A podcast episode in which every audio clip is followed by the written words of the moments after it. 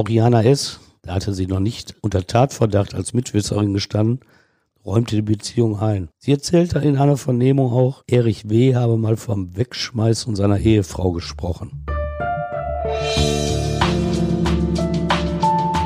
Der Gerichtsreporter. Spektakuläre Verbrechen aus NRW. Ein Podcast der WAZ, WP, NRZ und WR.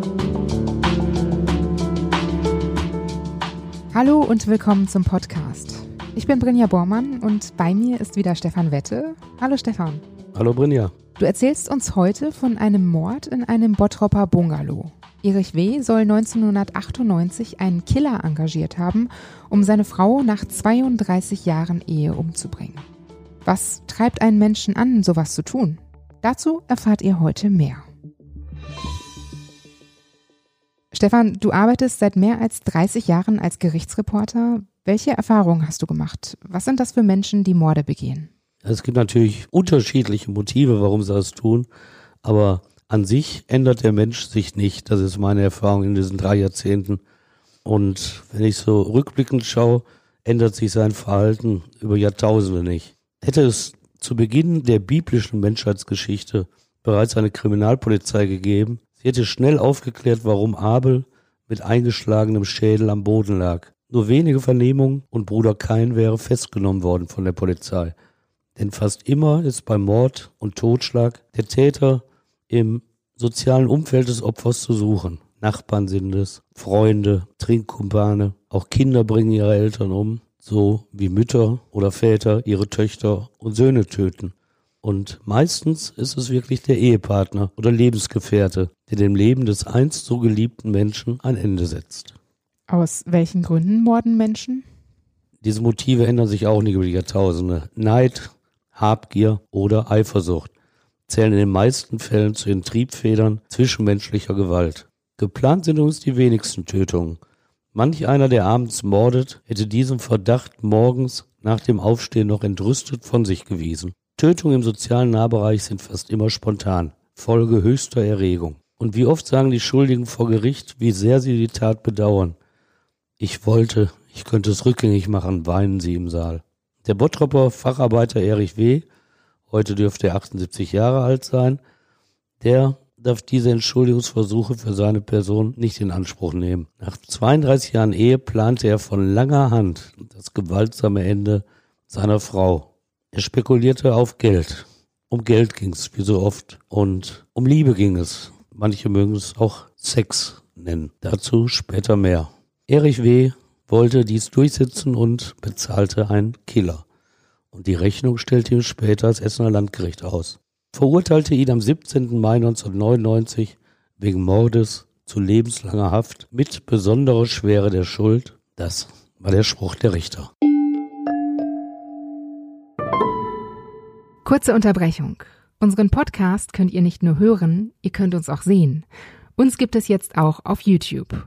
Einfach der Gerichtsreporter in die Suche eingeben oder schaut in den Show Notes dieser Folge nach. Da verlinken wir euch den YouTube-Kanal. Ab jetzt findet ihr da immer mal wieder Videos zum Podcast. Außerdem gibt's uns auch auf Instagram, da findet ihr uns unter der Unterstrich Gerichtsreporter. Wir freuen uns, wenn ihr da mal reinschaut und uns abonniert. Jetzt geht's weiter mit dem Fall. Am 4. Februar 1998 werden Feuerwehrleute zu einem Bungalow in Bottrop gerufen. Was erwartet sie da? Ja, es hatte gebrannt in diesem Bungalow und sie sind hingefahren und haben gelöscht, haben versucht zu retten, was zu retten ist. Und dann gehen sie durch diese Brandruine und entdecken die Leiche der 50 Jahre alten Elke W. Und sie wissen dann, so wie die Kripo auch, relativ schnell, dass sie dort seit langem mit ihrem Ehemann Erich, der damals 56 Jahre alt war, zusammengelebt hatte. Und schnell ergaben die Ermittlungen, durch die Obduktion in der Rechtsmedizin, dass die Ehefrau nicht am Feuer gestorben war, sondern erwürgt wurde. Und es gab auch Hinweise auf einen Raubmord, begangen durch einen Täter, der beim Einbruch überrascht wurde und später mit dem Feuer seine Spuren als Einbrecher verwischen wollte. Die Kripo überprüft ja direkt den Ehemann. Das ist so die alte Regel der Ermittler. Erstmal gucken, was hat der Partner gemacht, hat der was damit zu tun, was haben andere aus dem näheren Umfeld mit der Tat zu tun. Denn man weiß ja, dass der Mörder immer ganz in der Nähe seines Opfers zu suchen ist. Und die Kripo weiß auch, dass nur selten Einbrecher die Hemmschwelle, einen anderen Menschen zu ermorden, dass sie diese Hemmschwelle überwinden. Und die Polizei hinterfragte dann Erich W. und seine Ehe mit Elke. Die beiden hatten Kinder, aber die waren längst aus dem Haus. Und der von ihnen erbaute Bungalow demonstrierte, dass die Eheleute eigentlich eine solide Beziehung geführt hatten. Und als Facharbeiter verdiente Erich W. sein Geld. Dafür musste er auch reisen, war oft auf Montage außerhalb des Ruhrgebietes. Aber das allein macht ihn natürlich nicht verdächtig. Was hat Elke beruflich gemacht? Ja, Ehefrau Elke, die hatte geholfen, das Familieneinkommen zu vermehren. Und das war schon eher ungewöhnlich, denn die 50-Jährige arbeitete im benachbarten Schermbeck im Club 42. Das ist ein Club im Rotlichtmilieu, man mag es auch Bordell ähnlich nennen oder wie man es im Ruhrgebiet und anderswo sagt, schlicht ein Puff. Und da arbeitete sie als Bardame. Unterstützt man als bürgerlicher Ermittler. Aber im Laufe der Jahre erfahren Polizisten natürlich mehr, als ihnen lieb ist und dass es hinter der Fassade oft ganz anders aussieht und sie wissen, dass es auch im Rotlichtmilieu herzliche, ordentliche Typen gibt. Also das alleine hat noch nicht den Verdacht jetzt verstärkt. Die Kripo befragt nach dem Tod auch Arbeitskollegen von Elke. Wie nahmen die denn die Ehe wahr? Ja, diese Frauen aus der Schermbecker Bar die erzählten es so, dass es für die Kripo auch noch kein einheitliches Bild gab. Eine erinnerte sich 1999 im Prozess gegen Erich W. Das Verhältnis der Eheleute sah ich als sehr gut an. Also was Positives von einer Frau, die nachts mit LKW zusammen im Club 42 gearbeitet hatte. Eine andere dagegen erzählte von großen Problemen in der Ehe. Verstärkt seien sie aufgetreten, nachdem einer der Söhne des Ehepaares Selbstmord begangen hatte. Erich W., so wusste sie auch, habe sich mal über die Gefühlskälte seiner Frau beklagt. Und Elke W. habe noch im Herbst 1997, wenige Monate vor ihrem Tod, von einem gemeinsamen Selbstmord gesprochen, den ihr Mann und sie planten.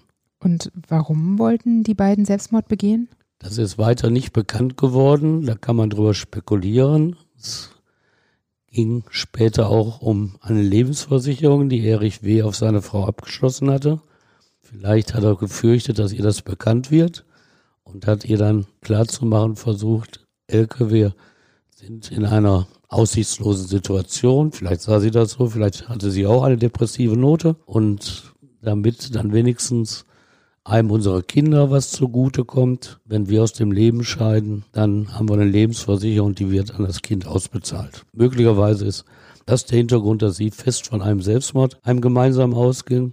Denn nach dem, was wir so über Erich W. erfahren haben, war er eigentlich eher lebenslustig und glaubt an eine fröhliche Zukunft, aber ohne seine Frau. Dennoch, alles in allem, eigentlich wirkte es wie eine ganz normale Ehe mit Ecken und Kanten, mit Höhen und Tiefen, die sich da der Mordkommission präsentierte. Verdächtig machte den Bottropper aber, eben diese Versicherungsgeschichte, dass er nämlich wenige Monate vor der Tat eine Hausratversicherung abgeschlossen hatte und zusätzlich noch eine Lebensversicherung auf den Tod seiner Ehefrau. Falls sie sterben sollte, hätte Erich W. umgerechnet über 100.000 Euro kassiert.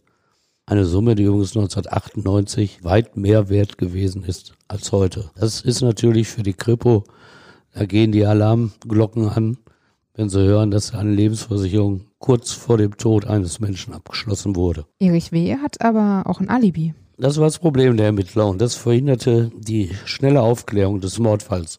Denn zur Tatzeit am 4. Februar, da lag Erich W. schon seit mehreren Tagen in einem Gladbecker Krankenhaus. Das war ein unumstößliches Alibi, ein echtes Problem für die Ermittler. Kurz nach dem Brand wird Erich aus dem Krankenhaus entlassen. Er hat ja jetzt gar kein Zuhause mehr. Ja, er musste sich eine neue Wohnung suchen und die hat er auch gefunden. Nicht in Bottrop, sondern in Dorsten. Die Ermittlung der Polizei, die ging natürlich weiter. Trotz des Alibis. Und die Kripo hatte mittlerweile recherchiert, dass Erich W. in einer Nebenstraße seines Hauses in Bottrop eine Garage angemietet hatte. Die Polizei ließ sie öffnen und drin stand kein Auto, wie es eigentlich in eine Garage gehört. Drinnen fanden die Beamten Erinnerungsstücke Versicherungspolicen und das Familienstammbuch. Alles Dinge, die für den Besitzer unersetzlich waren und in einem Brand vernichtet worden wären. Als ob Erich W. die Flammen geahnt hätte. Aber an Hellseherei glauben die Ermittler nicht, sondern sie denken, es gibt ein handfestes Motiv. dass man so Sachen auslagert. Das Alibi im Krankenhaus wird deshalb genauer geprüft. Das scheint ja nicht ganz sauber zu sein. Ja, das ist eine tolle Ermittlungsarbeit gewesen, die im Prozess dann offenbart wurde.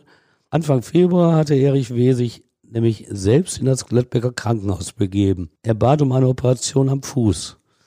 Nach Einschätzung seiner Ärzte war die keineswegs dringend, aber durchgeführt wurde sie. 1998, da achteten die Krankenkassen noch nicht so streng darauf, wer wie lange im Klinikbett liegt. Und am 3. Februar, einen Tag vor dem Tod seiner Ehefrau, gab es beim Patienten Erich W. noch eine Komplikation. Eigentlich hatte er an dem Tag entlassen werden sollen. Doch bei der morgendlichen Visite klagte der 56-Jährige plötzlich über Herzschmerzen. So blieb er einen Tag länger, bekam sein Alibi. Erst nach dem Mord am nächsten Tag verließ er die Klinik. Rasante Fortschritte machen die Ermittler dann, als sich Anfang März ein 32 Jahre alter Tscheche bei seiner heimischen Polizei meldet. Ja, das war wirklich ein Ding. Dieser 32-Jährige, der erzählte nämlich auf der Wache in Tschechien, er habe wichtige Angaben zu einem Mordfall in Deutschland zu machen. In Bottrop sei das gewesen. Anfang des Jahres, so erzählte er, den überraschten Beamten habe er seinen Freund, einen ebenfalls 32 Jahre alten Tschechen, ins Nachbarland gefahren. Damals habe er nur geahnt, dass es um etwas Illegales, vermutlich Drogengeschäfte, gegangen sei. Mittlerweile habe sein Freund ihm aber gestanden, dass es sich um einen Mordauftrag gehandelt habe. Umgerechnet 15.000 Euro aber der Freund für die Ausführung dieses Killerauftrages erhalten. Warum hat er einen Monat gebraucht, um die Tat anzuzeigen? Der reumütige und jetzt zum Aufklärung bemühte Tscheche brachte es auf den Punkt. Ich hatte Angst vor meinem Freund. Du sagst, die Aufklärung eines Kriminalfalls ähnelt oft einem Puzzle. Wie meinst du das? Ja, Zufälle spielen eine Rolle, damit der Spieler all die Teile findet, die das Gesamtbild ergeben. Glück hatten die Kriminalisten in Bottrop, dass Tschechien Ende der 90er Jahre den 2004 vollzogenen Beitritt zur Europäischen Union anstrebte. So funktionierte nämlich die Zusammenarbeit der beiden Polizeibehörden sehr gut. Die Tschechen nahmen den mutmaßlichen Killer fest, vernahmen ihn, ermittelten Hintergründe und übermittelten die Ergebnisse nach Deutschland. Ein Arbeitskollege von Erich gibt der Polizei auch einen ganz wichtigen Hinweis. Ja, der hat nämlich in Bottrop der Mordkommission erzählt, dass Erich W. eine tschechische Freundin habe. Und Erich W. bestritt das zuerst und sagte, das stimme nicht. Und sagte zu der 20 Jahre alten Jana S., um die es da ging, da habe er schon lange keinen Kontakt mehr. Glauben die Ermittler Erich? Zuerst nehmen sie das so hin, sie überprüfen es dann. Und dann kommen sie zu dem Ergebnis, nein, das können wir nicht glauben. Denn im Januar, so ergab die Auswertung von Telefonlisten, hat es zwischen Erich W. und der 20-jährigen Jana S. regen Telefonverkehr gegeben. Auch Jana S., da hatte sie noch nicht unter Tatverdacht als Mitwisserin gestanden, räumte die Beziehung ein. Sie erzählte in einer Vernehmung auch, Erich W. habe mal vom Wegschmeißen seiner Ehefrau gesprochen. Was meint er denn damit? Das kann man eigentlich so wörtlich nehmen. Wegschmeißen bedeutet, dass ihr Leben für ihn nicht diesen Wert hat und dass er so los sein will und, wie man so sagt, darüber auch bereit ist, über Leichen zu gehen. Ja, auch sein Alibi geriet dann ins Wanken. Es wurde also immer schlimmer für Erich W. Die Kripo hatte nämlich ermittelt, dass von einem Fernsprecher der Klinik am 3. Februar, einen Tag vor dem Mord, ein Telefonat in dem Bungalow des Ehepaars geführt worden war.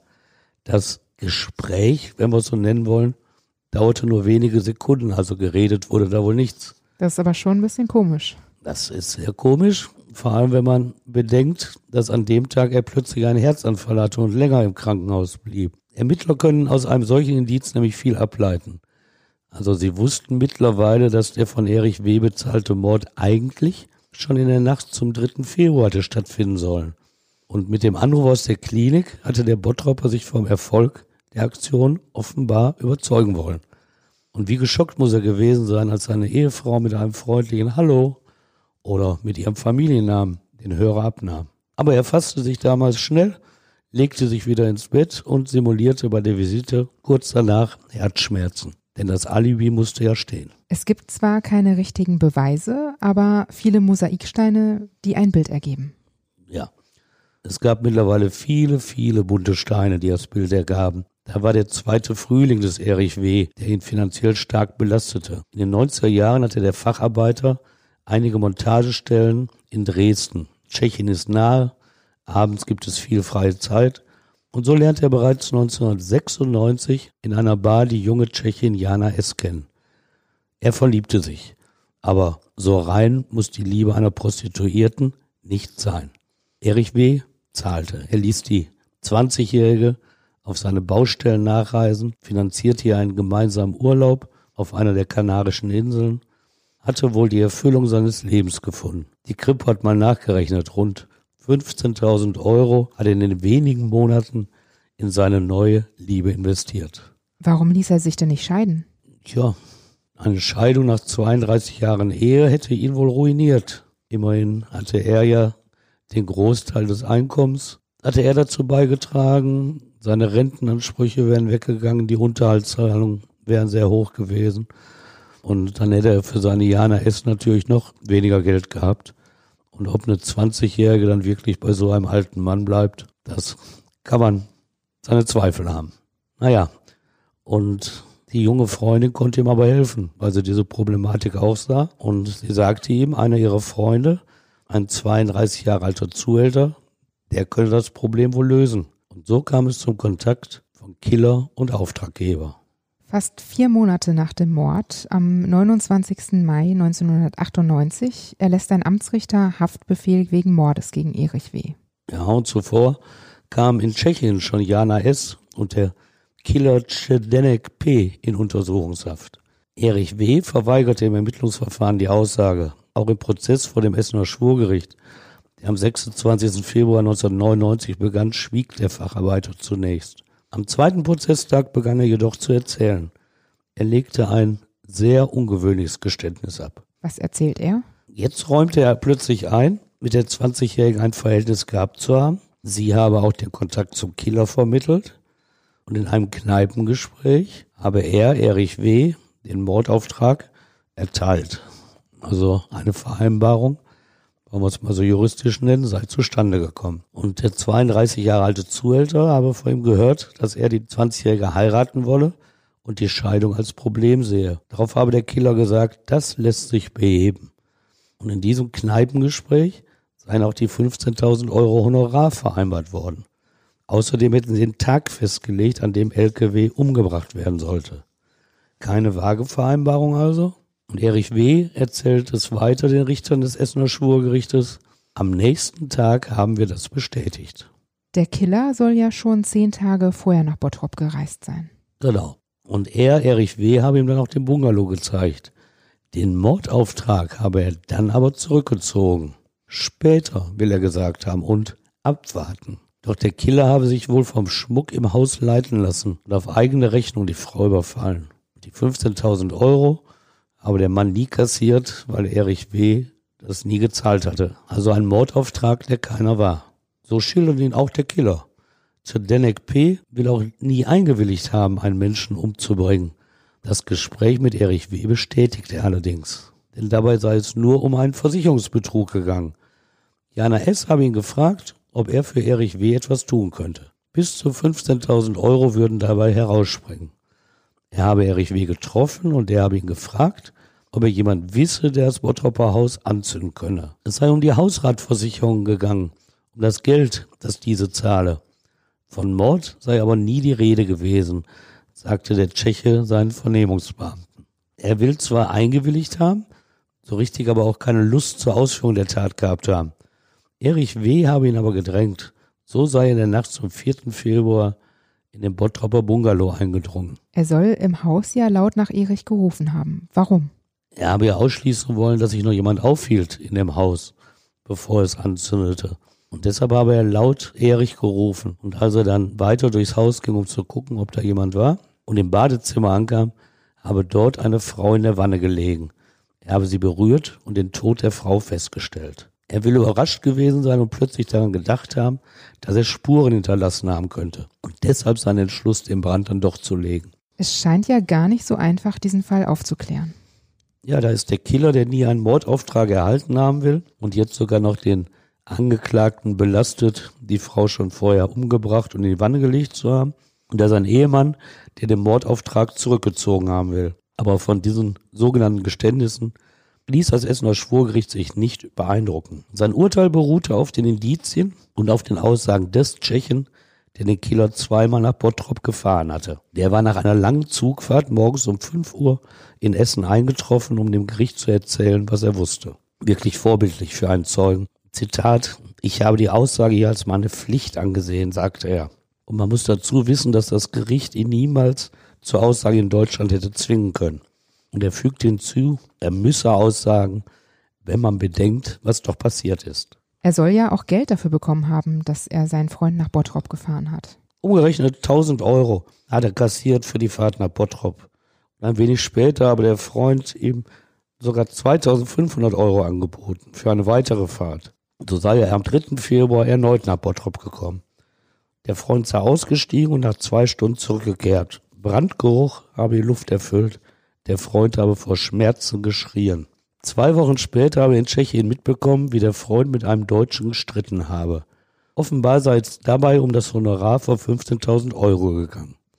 Der Deutsche, das sei der Angeklagte, Erich W. gewesen. Der tschechische Freund habe einen psychischen Zusammenbruch nach dem Streit erlitten und ihm die ganze Geschichte erzählt, dass er nämlich die Frau getötet und in die Wanne gelegt habe, dass er das Feuer gelegt und sich bei der Verpuffung selbst verletzt habe. Reichen dem Gericht diese Aussagen? Ja, keinen Zweifel gab es aus Sicht der Richter an der Schuld des Bottropper Facharbeiters. Die Kammer verurteilte ihn wegen des Mordauftrages. Lebenslange Haft, außerdem die besondere Schwere der Schuld. Damit sollte die vorzeitige Entlassung nach frühestens 15 Jahren Gefängnis ausgeschlossen werden. Richter Rudolf Esser sprach damals in der Urteilsbegründung von gleich mehreren Mordmerkmalen die der Angeklagte erfüllt habe, nämlich niedrige Beweggründe, Habgier, Heimtücke und Mord zur Begehung einer Straftat, nämlich des Versicherungsbetruges. Und er erinnerte daran, dass Erich W. den Ermittlern zunächst überzeugend den trauernden Witwer vorgespielt hatte. Esters, die Polizisten dachten, er breche vor Leid zusammen. Vor allem bricht jetzt aber das Alibi von Erich zusammen. Genau, das ist durch das Gericht ausgeschlossen worden, dass das ein echtes Alibi war. Und man sieht, Ärzte brachten dem Erich W. kein Glück. Er hatte auf sie gesetzt, als er sich für das Alibi in Gladbeck ins Krankenhaus gelegt hatte. Doch wie gesagt, es brach schnell zusammen. Und als die Beweislage gegen Erich W. im Prozess immer erdrückender wurde, hat der Rechtsanwältin Silvia Oster die Notbremse gezogen. Die erfahrene Strafverteidigerin beantragte zum Ende des Verfahrens eine medizinische Untersuchung ihres Mandanten. Denn eine drohende lebenslange Haftstrafe ihres Mandanten sei angesichts seines Gesundheitszustandes nicht verhältnismäßig. Er leide an Rheuma, habe einen Herzschrittmacher. Kurz, der 57-Jährige, der immerhin ja mit einer 20-Jährigen ein neues Leben beginnen wollte, der sei gar nicht haftfähig. Doch wie beim Alibi spielten die Ärzte ein weiteres Mal nicht mit. So schlecht sei sein Gesundheitszustand gar nicht.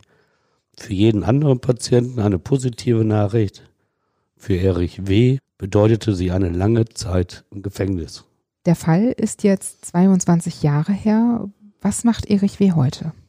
Das ist mir nicht bekannt. Er dürfte aber mittlerweile in Freiheit sein. Er war ja Ersttäter und ich glaube nicht, dass er sich schlecht geführt hat im Gefängnis. Also wird er möglicherweise in Freiheit sein. Stefan, Danke, dass du uns die Geschichte von Erich W. und dem Mord im Bungalow erzählt hast. Und auch euch danke für euer Feedback zum Podcast. Sandra aus Oberhausen hat uns geschrieben, Hallo Gerichtsreporter-Team. Ich wollte einfach mal Danke sagen für euer tolles Angebot. Die Fälle sind abwechslungsreich, immer mitnehmend, sachlich und interessant beschrieben. Mit Stimmen, denen ich gerne lausche. Ich hoffe und freue mich auf noch weitere gute Folgen, auch wenn es natürlich schöner wäre, es gäbe nicht so viel Kriminelles zu berichten. Liebe Sandra, danke für dein Feedback. Das freut uns wirklich sehr und motiviert uns auch hiermit weiterzumachen. Obwohl ich mir natürlich auch wünsche, dass diese Geschichten eigentlich gar nicht passieren würden. Feedback und Kritik könnt ihr uns immer gerne an hallo at der-gerichtsreporter.de schicken oder auch bei Instagram und YouTube. Und wir freuen uns natürlich auch über eine Bewertung bei Apple Podcasts, denn wenn ihr uns da bewertet, dann hilft uns das, dass wir leichter gefunden werden und dass wir das hier auch weitermachen können. In zwei Wochen gibt es hier wieder einen neuen Kriminalfall aus der Region und ich freue mich, wenn ihr auch dann wieder zuhört. Bis dann. Ja, ich danke auch. Tschüss, bis dann.